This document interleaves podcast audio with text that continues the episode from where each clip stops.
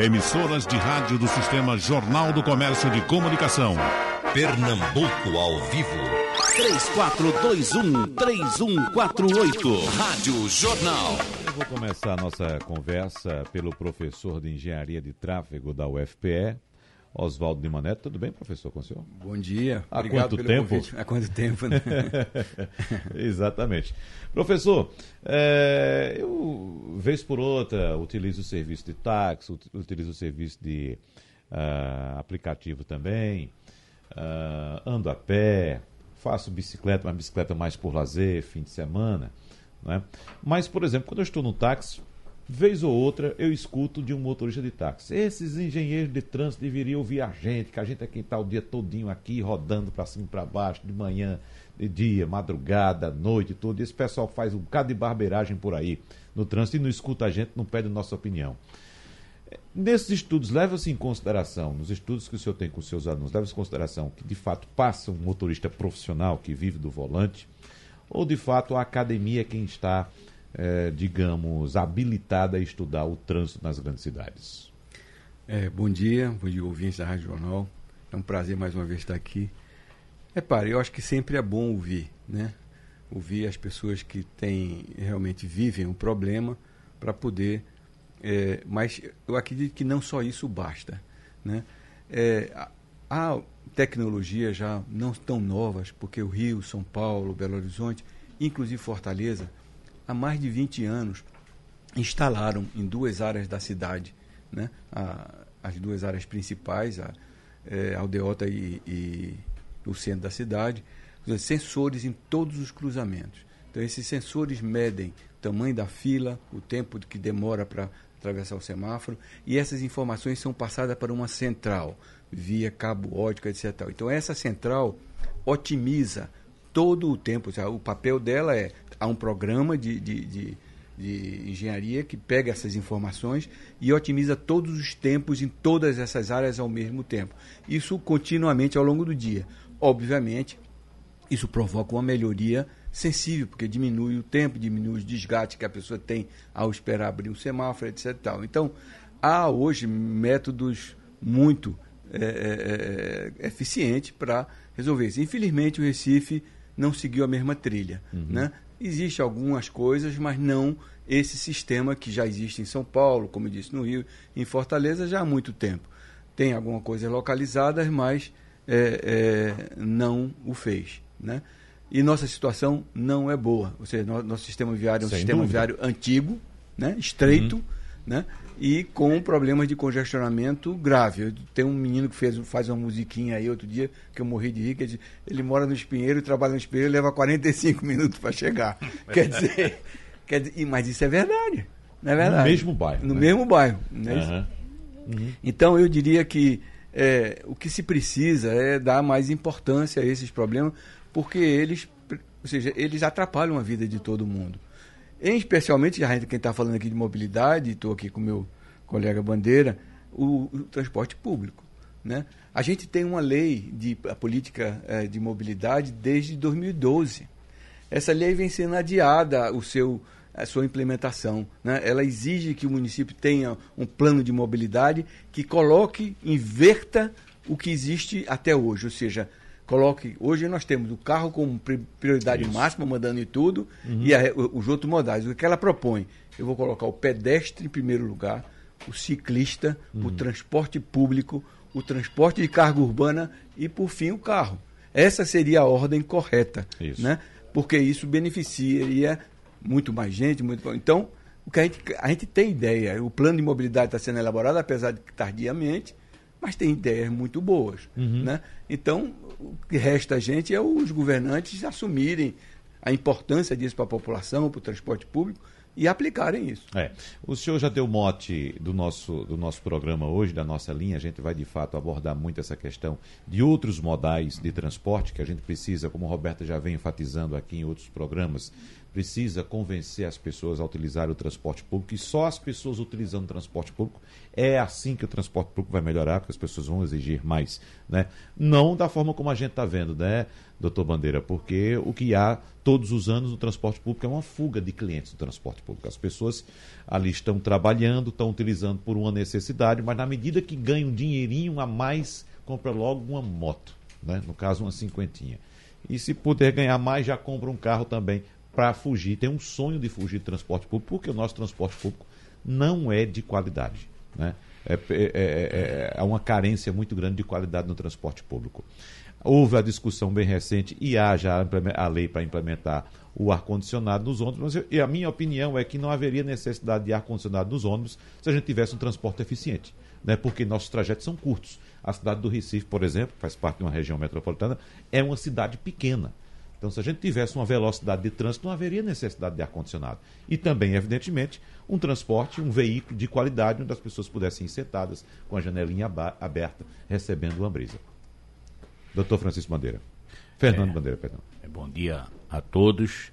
Realmente, o, o sistema de transportes públicos da região metropolitana não tem prioridade. Então, para que nós precisamos melhorar, com certeza, precisamos melhorar muito mas precisamos andar. Porque o que acontece? Nós ficamos parados no engarrafamento. Então, todo o aumento de ônibus que entra na frota é para fazer aquele mesmo serviço, porque ela fica presa. É necessário né, se trabalhar em termos de o, transporte coletivo. O, o prefeito Geraldo Júlio é, iniciou né, a faixas azuis, isso é necessário demais está né, tá se trabalhando aí. Nós estamos apresentando projetos de faixa azul para o município, para a região metropolitana, como forma de conseguir que o nosso ônibus saia do engarrafamento. Com certeza, com isso aí, nossa qualidade de viagem, de tempo, vai ser muito melhor. E outra coisa, que na hora que o ônibus anda mais rápido, também barateia o nosso custo. Por uhum. quê? Porque ele vai fazer mais viagens com o mesmo ônibus. Então, diminui o custo de transporte. Urge fazer isso, porque se, se, se não fizermos mais, fizermos alguma coisa, fizemos, mas muito pouco da necessidade que temos. O presidente, e, e, outra coisa, outro detalhe que não sei se a gente aborda muito aqui, ou se pouco, Roberta, antes de você falar. A questão da mobilidade, a mobilidade sendo mais ágil, o transporte andando mais rápido, como o senhor disse, além de diminuir os custos do sistema, aumenta também a produtividade. É um reflexo bom para a economia. Lógico. As pessoas chegando mais rápido ao trabalho, chegando mais descansadas, voltando mais cedo para casa, chegando mais cedo, melhor dizendo, né? descansando mais, vivendo mais com a família. Isso reflete na produtividade. Com certeza. E, consequentemente, na economia. Com certeza. Isso que o Oswaldo falou aqui dos semáforos. Né? Porque nosso semáforo, a grande maioria, é semáforo burro. É aquele que não pode fazer esse tipo de modulação de acordo com o trânsito na área, né? Esse é o inteligente, que você consegue fazer a reprogramação dele. O nosso não, é aquilo, ó. Não mexe. Então, Enquanto isso é muito isso... ruim. Na longínqua Fortaleza, uma cidade de primeiro mundo, né? É, bastante evoluída tecnologicamente, né? Aí tem, aqui não tem. É, São Paulo e Rio de Janeiro há muito tempo, é, né? É, né? Muito tempo. Muitos anos. Então, enquanto isso, os aplicativos crescendo, né, de transporte individual. A gente já tem estudos aí que mostram que 50% dos passageiros de aplicativo vêm do transporte coletivo.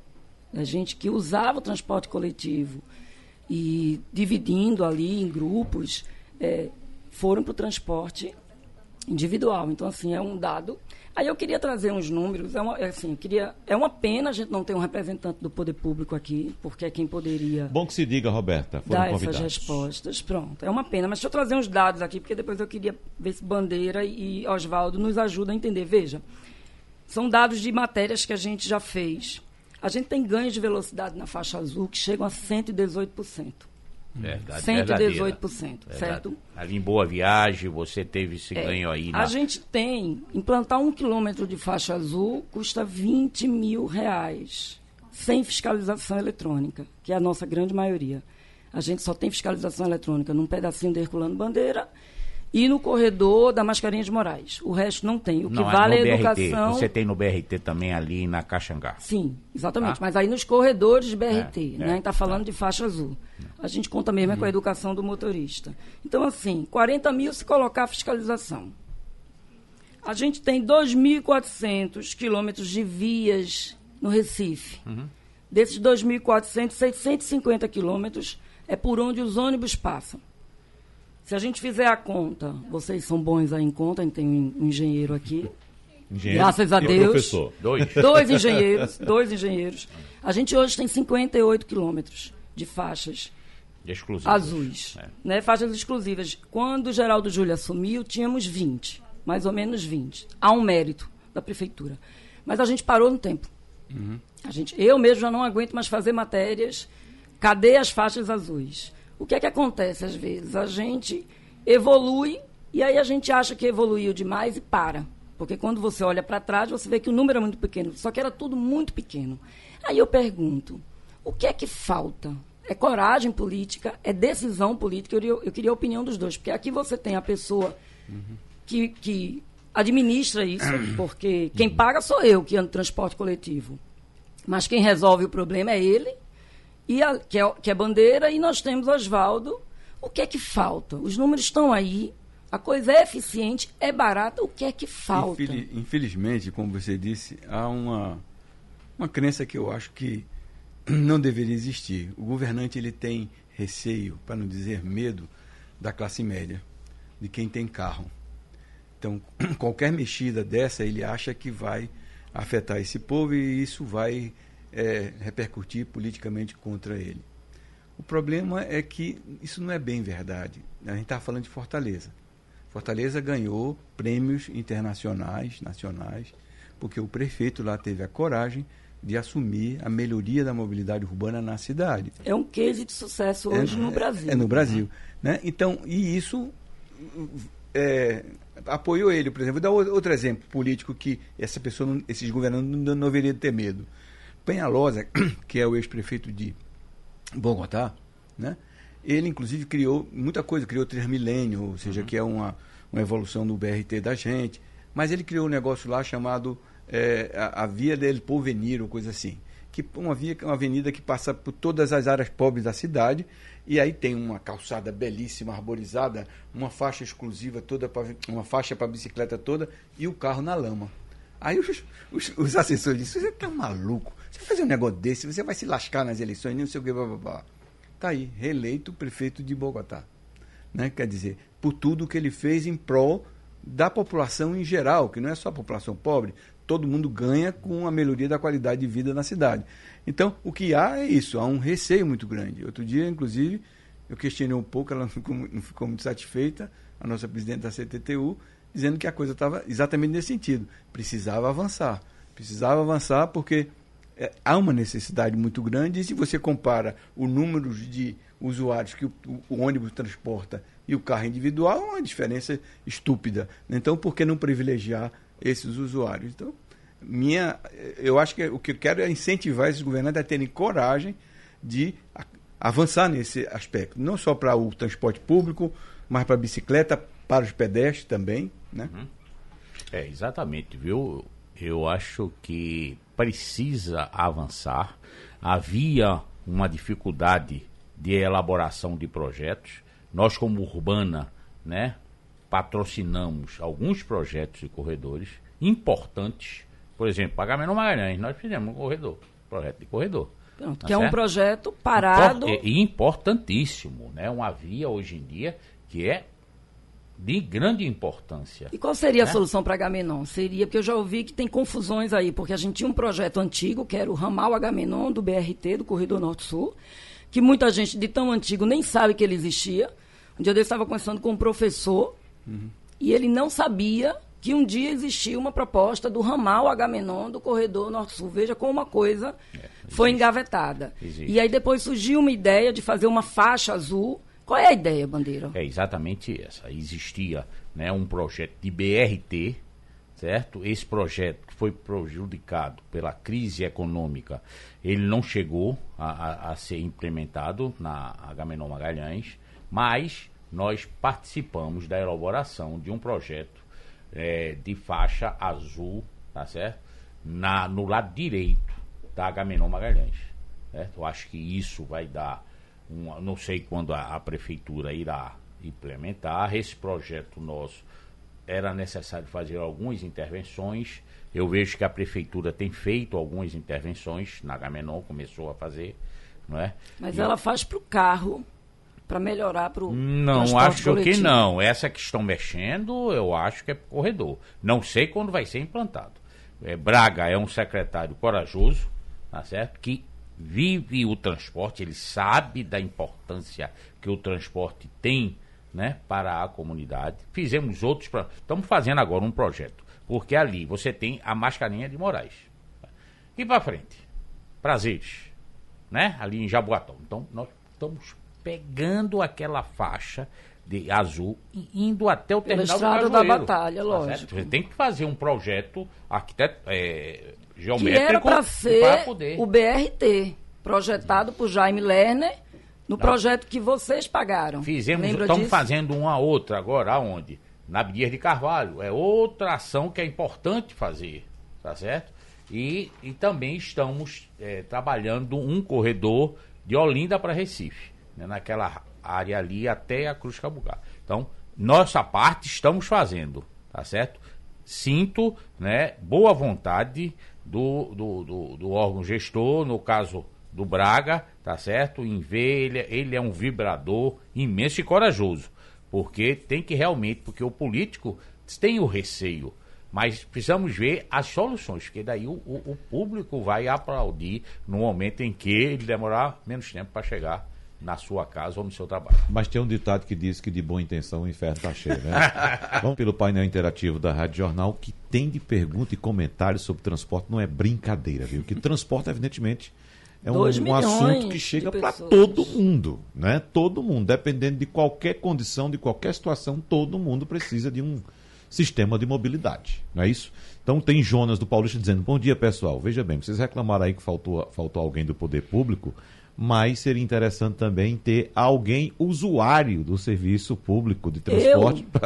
Eu Já tem usuária, aqui que viu? é Eu uso, eu uso Agora há pouco entrou Castilho aqui, que é usuário também, É, né? Eu posso ser sua voz. É, pronto, exatamente. Luciano Braz do Cordeiro, moro aqui no início do Monteiro, no Cordeiro, e trabalho no Derby. O translado pelo BRT é bom. O problema é a quantidade de gente batendo perna. Eu não sei o que é que quer dizer com gente batendo perna.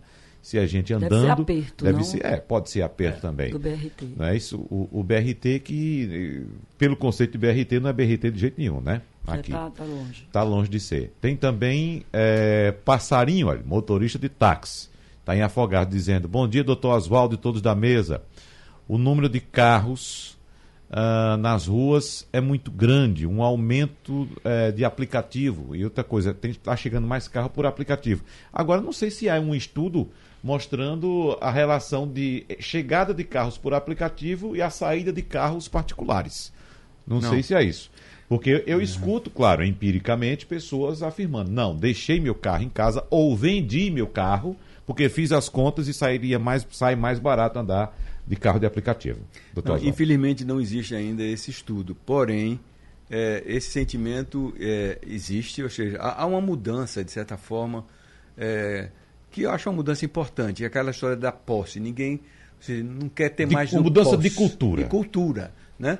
Para que eu quero um carro? Se eu posso simplesmente ou, ou ir de táxi ou ir de um aplicativo, ou de para que que eu preciso? Ou mesmo que até casa. O pessoal está pensando a não ter mais casa, alugar, que é melhor, porque eu posso mudar de trabalho e mudei.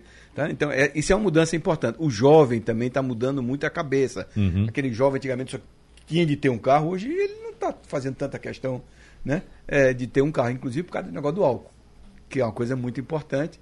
Né? É, então, é, é, esse estudo acho que merece ser feito, não só esse, mas como o que afeta que o Roberto estava falando aqui, o transporte público, quer dizer, qual é o percentual de gente que deixou de usar o transporte público para usar aplicativos, por exemplo.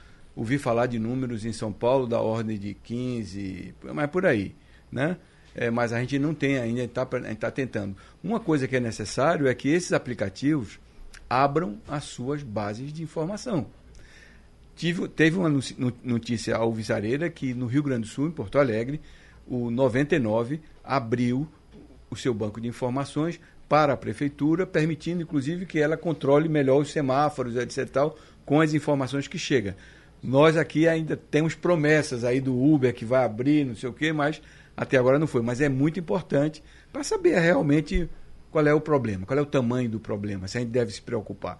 Agora, uma coisa também que tem se notado é que o, o, esses aplicativos o cara começa a rodar e rodar. Quer dizer, não é uma coisa boa nem para o trânsito, nem para a questão do, da poluição. Uhum. Né? Que polui também. É, é verdade. Agora, a gente estava lembrando aqui no intervalo, não é, Roberto, da questão do avanço de semáforo, que tem uma lei ah, municipal ah, agora que permite, ampliou em uma hora a permissão para avanço de semáforo é. durante a noite e madrugada. Queria, é. A lei já existia. A Sim. lei é de 2003, é, inclusive de João Paulo, e ela já permitia o, a não autuação do avanço de semáforo dentro da velocidade regulamentada à via, das 23 às 5. E aí, quando foi na semana passada, na quinta-feira, um projeto de Cláudio Gueiros, vereador, Carlos, Carlos tá. Gueiros, mandou diretamente para rapidamente, assim, parece, pelo, pelas informações que a gente tem, eu ainda estou tá produzindo material mais embasado sobre isso. Foi uma coisa assim, de um dia para o outro, e foi sancionada, era Luciano Siqueira, o vice-prefeito, que estava respondendo. Prefeito em exercício. E ampliava para as 22.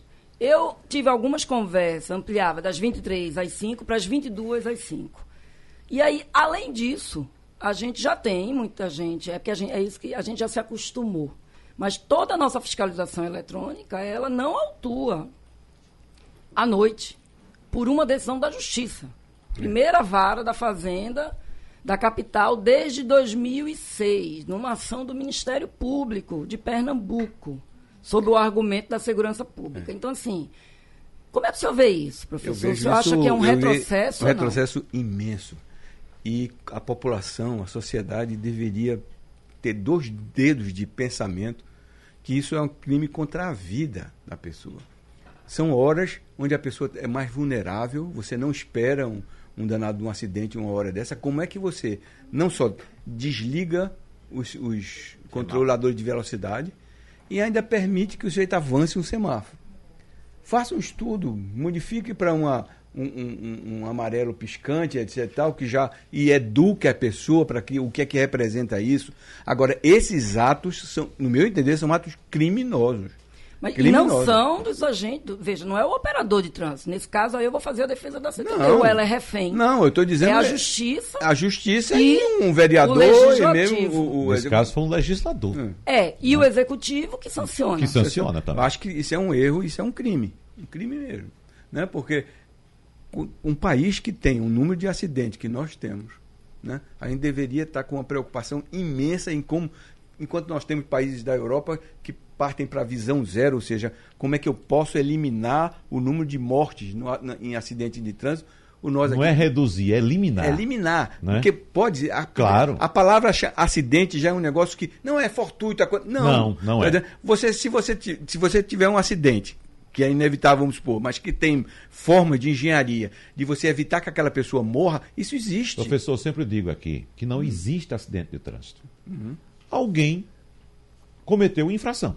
Uhum. Alguém cometeu infração. Não existe não é acidente. acidente. Acidente é assim, o cara estiver andando no carro, caiu uma pedra em cima dele, ele morre. Pronto, aí é um acidente. Exatamente. Claro. É exatamente. Né? Mas um, uma colisão entre carros, né? uma saída de pista, não, alguém errou alguma coisa. É, mas mesmo com, sabendo, entender que as pessoas podem errar e fazer de, da engenharia, usar a engenharia para evitar que aquela pessoa morra, e isso já existe na Europa. Isso. Por que, é que a gente não faz aqui? Agora, a gente vê aqui, isso é um absurdo desse tipo de desligar isso, aquilo, o outro lá. A gente sabe que 70% das crianças é, é, salvaram-se vidas porque tem a negócio da cadeirinha, vem esse maluco aí e simplesmente é, é retira a, a, a multa a, a, né, sobre esse negócio. então, pelo a infração uso pelo da uso da cadeirinha. Isso é uma coisa que eu acho que é contra a gente. A população deveria se revoltar contra isso. Uhum. Porque é contra ela que essa, esses atos estão sendo praticados. É. E, e você, você tocou num ponto importante, que é a questão de educar o cidadão Claro. no trânsito. Isso é muito importante e a gente não vê ações de educação no trânsito aqui. Não vê, até de orientação mesmo. É uma coisa incrível. O, o- o- acho que as pessoas aprendem a, a dirigir somente para tirar a carteira, pega o carro e acha que já sabe tudo.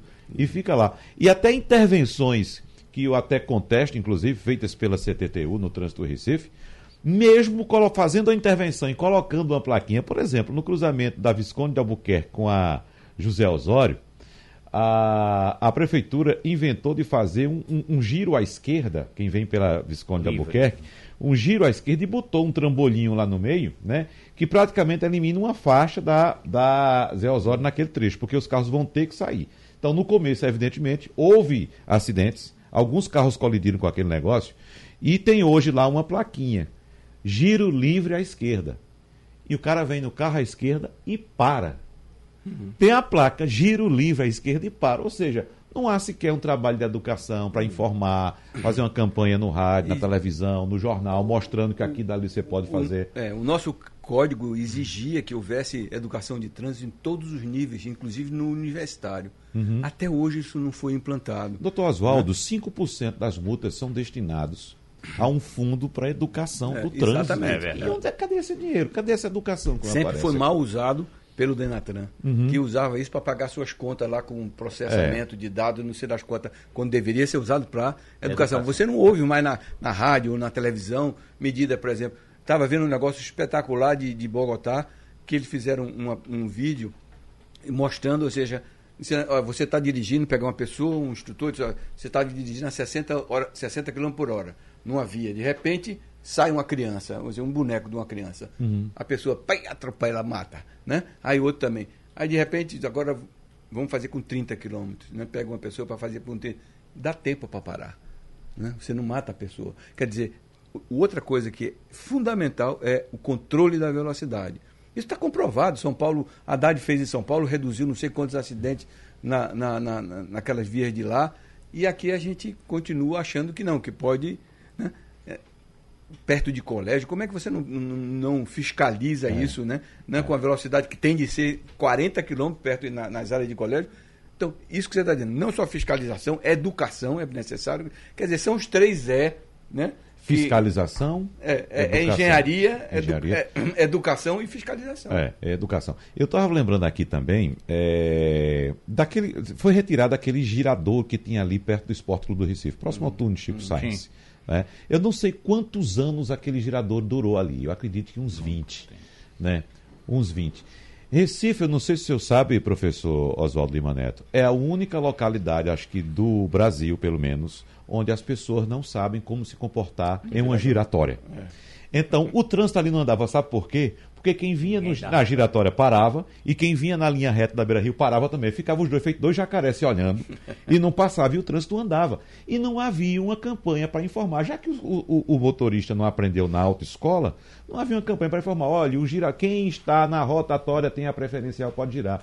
Eu, eu- eu imagino como, como ficam essas pessoas quando vão para uma cidade como, por exemplo, Brasília, que utiliza muita rotatória, né? Como é que se comporta no trânsito lá? Porque lá entrou na rotatória, todo mundo sabe como se comporta. É prioridade Porque houve uma educação, né? Essa questão do giro livre à esquerda, que foi muito introduzido pela CTTU aqui no Recife, na minha rota, por exemplo, Agamenon Magalhães, passo pelo Círculo Militar, aí tem aquela, o estreitamento do, do, do do viaduto. viaduto, É. né? E eu pego a via local para pegar João de Barros. Sim. E ali tem um giro à, à direita, um giro à direita. Todo mundo para ali. Todo... Hoje eu tive a felicidade de não ter encontrado ninguém parado. Mas sabe qual era o cenário? Era a faixa da direita completamente livre e o trânsito parado nas duas faixas à esquerda. A, a- a- totalmente à esquerda e à central. E eu passei, pa- eu, deu vontade de abrir a janela e dar tchau pro pessoal. Porque tem uma faixa livre ali. Então, isso é, é- é nítido que falta orientação, falta educação. É. Né? Se tivesse um agente ali orientando, às vezes, colocando aqueles conezinhos ali para que as pessoas dobrem, faça aquele giro à, à direita e vá em frente. Mas não, as pessoas ficam lá na faixa da esquerda parada e a faixa da direita livre. Pelo painel interativo, viu? Tem Jailson Silva de Afogado dizendo: queria saber do mediador do debate, que deve ter seu carro com ar-condicionado.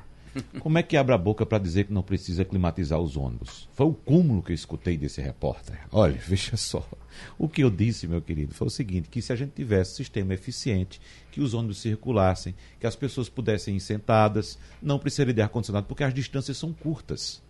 Então não havia necessidade. Você precisa de um ar-condicionado no ônibus hoje, porque você entra, o ônibus não anda, você fica parado no calor, está entupido de gente. Então, evidentemente, que você quer um conforto ali. Né? Agora, mesmo com ar-condicionado, nessa situação que a gente tem hoje, você não vai ter o conforto que você espera, não. Né? É, é preciso avaliar direitinho. Agora, repito, se houvesse um sistema tranquilo, bom, com faixas exclusivas, onde o, o, o, o veículo pudesse circular né, sem grandes interrupções, apenas as paradas necessárias, evidentemente não haveria necessidade. Abriria a janela e haveria um, uma corrente de ar que é, inclusive, até mais saudável. Não sei se você concorda.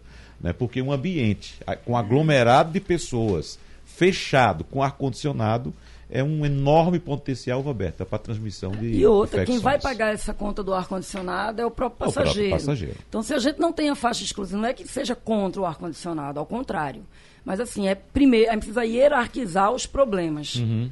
Primeiro as faixas exclusivas. É o que a gente precisa, é barato, só precisa coragem. É. Uma pergunta aqui, uma colocação também de Genival de Lagoa Encantada, dizendo: Bom dia, mesa. Olha, estive há uma semana em Gramado, no Rio Grande do Sul, e lá não existe semáforo. Então, nosso povo é de fato mal educado. Lá é um, outro, outro exemplo de educação não é isso de cuidado com o trânsito, com as pessoas, as pessoas andam a pé tranquilamente pela rua. É uma cidade pequena também, é. não é isso? Mas ah, de fato não tem semáforo e outra coisa. Lá você pode abrir o jornal, viu, Roberto? Você que gosta de ler, você pode abrir o jornal, atravessar na faixa sem olhar se vem carro ou não, Duvido. porque pode. Em Gramado pode. Pode abrir seu jornal e pode atravessar na faixa sem olhar se vem carro. Eu Todo não faria. mundo para. Eu faço, eu faço. Eu vou lhe contar, inclusive, um exemplo que eu passei lá. Eu estava com minha esposa e minha filha numa esquina, numa calçada, discutindo para onde, decidindo para onde iríamos, se íamos para determinado lugar ou para outro. Né? Enquanto a gente estava conversando na esquina, na calçada, o trânsito dos dois lados estava parado. Sabe o que, fazendo sabe o quê? Esperando a gente se decidir se atravessar na diagonal ou na, na, na longitudinal. Não, eu acho que eu... eu tive na ocasião que pedir desculpas aos, as pessoas estavam paradas. Desculpa, desculpa, quando eu percebi que o trânsito dos, dos dois lados estava parado esperando eu me decidir para onde ir. Mas estamos longe de Gramado. Agora, olha, muito longe, você fisicamente. Você tem razão quando fala sobre o ar condicionado. Pesquisa feita pelo Instituto Pelotas mostra que a maior preocupação do usuário do ônibus é com a regularidade. Isso. O que significa isso? Fácil significa o ônibus andar com rapidez e cumprir os seus horários. Depois disso, vem os terminais de integração. Então, eles acham que os terminais de integração são muito lotados. Está se fazendo uma integração temporal para ver se melhora isso. Né? Depois ele fala da imperícia, da imprudência e da negligência. Tá certo? O que? Do motorista? do motorista, uhum. tá certo? Uhum. Do, do motorista e cobrador, tá certo? Lotação vem depois. Quer dizer, ar-condicionado, enquanto o primeiro item é 18% das pessoas acham que a regularidade é importante, o conforto térmico, tá certo? Tá lá embaixo, tá com 1%, 1,75% porque as pessoas realmente têm aquela, aquela apreensão de chegar cedo para não perder o horário uhum. do trabalho e não ser descontado do seu salário. Quer dizer, você, quando disse, mesmo talvez sem saber a pesquisa que foi feita, você acertou na mosca. Muito mais importante que o ar-condicionado é a gente fazer o transporte uhum. fluir. Mas dentro... veja, essa refrigeração ela vai vir de todo jeito. Sim. Tiveram duas legislações municipais, agora foram unidas numa numa estadual, está tá se discutindo aí. Ela Agora, com base na, no levantamento, é que eu vou dizer mesmo, certo? Se é. vier o ar-condicionado, de fato, como, como prevê a lei, e continuar com os mesmos problemas, as reclamações vão continuar é. da mesma forma. E aí vamos pegar forma. carona nessa discussão. Eu queria saber de Bandeira o seguinte: existe, a gente já percebe isso, existe uma classe média a fim de deixar o automóvel. E existe uma classe média a fim de andar de transporte público por várias razões, inclusive pelos aspectos subjetivos de, de colaborar, de ser bonito, de ser legal, de, de ter uma imagem positiva para as cidades, de ter essa E preocupação. outra coisa, Roberta, está crescendo, como disse o professor Oswaldo agora, está crescendo o- o- uma forma nova de olhar Exatamente. pa- para o mundo, É. para os seus rendimentos, para os seus gastos. As pessoas sabem que hoje o carro é um custo É, exorbitante. exatamente. É a mobilidade. Cada vez maior. Vai E cada é a vez mais mobilidade como serviço. E né? outra coisa, o que o cidadão quer hoje, seja ele de classe média ou não, ele quer chegar no trabalho, no destino dele. Ele quer ir e vir e na hora certa, na hora marcada. Você pode marcar um encontro hoje, você pode ser preciso hoje eh, em seus compromissos, dependendo do transporte público. Não, tem como. Mas aí eu queria Agora- perguntar isso. É, a gente tem aí, já tivemos mais, estão reduzindo, inclusive eu soube recentemente que uma das linhas é, opcionais, que é a do Rio Mar, foi extinta, é, é desativada. A gente tem uma pesquisa de origem e destino que foi feita, há quem questione o método, mas ela está aí, é- é- aconteceu depois de 20 anos. Por que, que a gente não amplia esses serviços especiais, que é exatamente uma forma de trazer um público aí, que de- porque veja, quem precisa do transporte público, talvez esses resultados aí tenham sido feitos em grandes terminais integrados. A gente sabe o que são os terminais integrados. Pega uma população de uma renda mais baixa. É uma outra realidade, certo? Mas a gente tem um público que poderia sair do automóvel e vir para o transporte coletivo se tivesse um pouco mais de qualidade. Por que, que é tão difícil a gente ampliar isso? O que é que o Grande Recife responde a vocês? Por que, que é tudo tão estagnado e a gente não sai do lugar? O professor Oswaldo também, que dirigiu a antiga MTU, pode dar opinião. nós tivemos que vencer alguns desafios. Por exemplo, a segurança no ônibus era um desafio imenso para a gente. Todo mundo falava, foi assaltado no ônibus. Então, a categoria, e também houve uma participação efetiva do governo do Estado, nós diminuímos essa incidência de assalto em mais de 25%. Essa era uma dos, dos pontos importantes. Em relação a esse serviço especial, temos ampliado, não com a velocidade que gostaríamos. O Rio Mar saiu porque o Rio Mar parava dentro do shopping. O shopping iam fazer uma ampliação, vai construir um outro empresarial ali no Rio Mar. Então, botaram o ônibus para lado de fora. A demanda caiu, tá certo? A um quarto do que era. Tornou-se o serviço inviável financeiramente. Foi por isso que acabou. Mas eu acho que é importante. Estamos fazendo ali na Zona Norte vários tipos ali no Ibura, tá certo? A Vera Cruz está fazendo vários serviços opcionais, tá certo? Eu e vi uma tido um resultado muito bom. Por exemplo, você, acho que você operou essa linha. Hoje a gente não tem. Se o professor Oswaldo quiser sair de Casa Forte para ir tomar um banho de mar em Boa Viagem, ele não tem uma linha direta. O que houve? Que a gente acabou com essa linha? Qual foi, o- qual foi a questão? Por exemplo, como é que o senhor vê esse vácuo? Hoje, quem sai da Zona Norte do Recife não chega na Zona Sul numa linha direta. É o quê? É exatamente esse monopólio das empresas, que a gente sabe que a empresa A não quer que a empresa B entre. Como a gente resolve isso para prestar esse serviço É melhor? interessante, Roberta, porque não ter uma linha direta de, por exemplo, Casa Forte para Boa Viagem. Não tem. Casa Amarela, Uhum. não tem. As pessoas têm que pegar dois ônibus. É, tentamos fazer, a gente fez com essa linha do Rio Mar. A Transcol, né, que é de minha propriedade, lançou a linha Dois Irmãos, tá certo?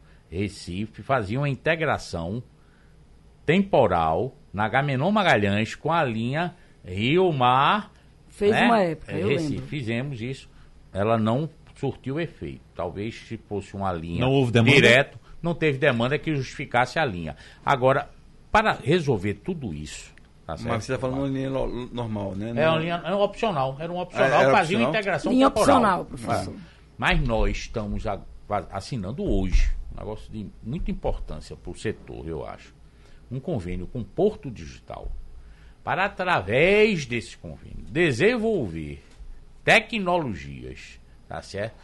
Que faça com que a gente melhore a mobilidade da cidade. Como um Ótimo. todo, não só com o transporte coletivo. Começa hoje essa parceria? Hoje, assinamos hoje, às 15 horas, no Porto Digital. Né, eu acho que é um, um dos momentos importantes da, da urbana, né? E através disso encontrar soluções tá certo? Que faça com que Sem o dúvida. transporte flua com maior rapidez. E a gente Agora- percebe já, ah, um minutinho só, professor Oswaldo, a gente percebe já, Roberta, que o Porto Digital tem desenvolvido soluções de mobilidade para a cidade.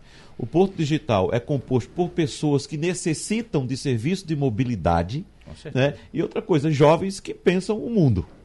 Então, certamente É, deve sair veja, alguma boa a- é, ideia. E dessa- a dessa- inovação ela precisa ser ampla, porque Isso. às vezes a gente vive num mundinho fechado do bairro do Recife que acha que tudo ali funciona. Em Casa a Amarela, na. Guabiraba, em Igaraçu, a realidade é bem diferente. Às vezes a internet não pega. Então a gente precisa ter essa percepção de cidade Deve sair disso e aí. não de elite. Deve sair O que desse. eu- Pois não, professor Oswaldo. O que eu queria é que é, lembrar é que existem milhões de coisas a serem feitas, pequenas, são baratas, mas que precisam a sensibilidade do poder público e diria das empresas também para olhar com outro olhar a questão do sistema de transporte. Por exemplo, quando eu vejo uma parada completamente esculhambada, sem um piso, sem uma sinalização adequada, o que é que custa isso? Nada né? e isso existe de montão. Né? Se você, você vê os próprios terminais que a gente falou aqui, quando o ônibus da, entra no mar Marcaxeira, ele larga os usuários no meio da plata, não, no meio do Porque a plataforma não, não, não é cabe plata, não é É, no pista, terreno, na na pista. pista que Quer anda. dizer, não está se incomodando se o velhinho tem condição de descer ali por causa da altura, porque não, não encostou na plataforma, nada. Isso são coisas, eu estou falando uma, mas tem diversas outras, né? Que poderiam melhorar. O próprio acesso às paradas, que é uma coisa que a prefeitura deveria se importar né, no entorno, que tenham um mínimo uma calçada para as pessoas chegarem. Se lembrar, porque eu, eu, eu acho que, por exemplo, o deficiente, aquele que usa cadeira de rodas, né, eh, se ele for pobre, ele para mim ele é um prisioneiro em casa. Se ele for rico, tem alguém que lhe transporta, que lhe mexe, mas se ele for pobre, ele tem um, e isso é uma coisa inadmissível. Ele deveria ter direito à mobilidade como qualquer cidadão e não tem. Quer dizer, são essas coisas que eu acho que não é coisa de outro mundo, mas é uma coisa que, se for, houvesse um olhar diferenciado em cima, o caixão do subsídio, 250 milhões para o senhor de subsídio por ano. É muito ou é pouco? Não, Porque para o acho que- Estado é muito. Eu acho que é, é- é necessário, tá certo? É, é, em qualquer lugar do mundo, isso é a coisa mais comum do mundo. Chega a taxa de 50% do poder público pagando o subsídio, né? Para quê? Para garantir um sistema de transporte que seja acessível à população, que ela possa pagar, que não seja coisa do, e que tenha qualidade, né? Então, mas aqui, infelizmente, parece que é aquela velha história que ainda está embutida na cabeça de muita gente que transporte público é coisa de pobre. A E os verdade é gestores essa. só E que eu posso, eu posso fazer o que eu quiser. Não é assim, não deve ser assim. Deve ser o Nos contrário. lugares mais desenvolvidos do planeta, ah, o transporte público é utilizado para as pessoas mais ricas. Exatamente. né? Então, um lugar desenvolvido não é aquele em que o rico anda de carro. Né? É aquele em que o rico anda de ônibus. E veja, eu me lembro uma das primeiras entrevistas que eu fiz com o professor Oswaldo, faz alguns anos, e que eu me lembro que ele dizia muito isso, que transporte público é exemplo. No dia que a gente tiver bons exemplos, a mesma coisa é segurança viária. Como é que a gente vai querer estimular uma educação na população se a gente tem uma gestão que amplia o horário de desligamento dos equipamentos de fiscalização? Por- pelas suas razões, não vamos entrar nisso, mas tudo é exemplo. Transporte público precisa de exemplo. Então, por exemplo, as linhas opcionais. É preciso fazer com que a classe média venha. Porque quando a classe média, eu vivo repetindo isso, quando a classe média ela vem para o transporte coletivo, ela dá voz. Porque as pessoas, veja, Maca- é, é, barro, terminal do barro é um problema, melhorou com as obras de ampliação lá atrás, mas é um problema desde sempre.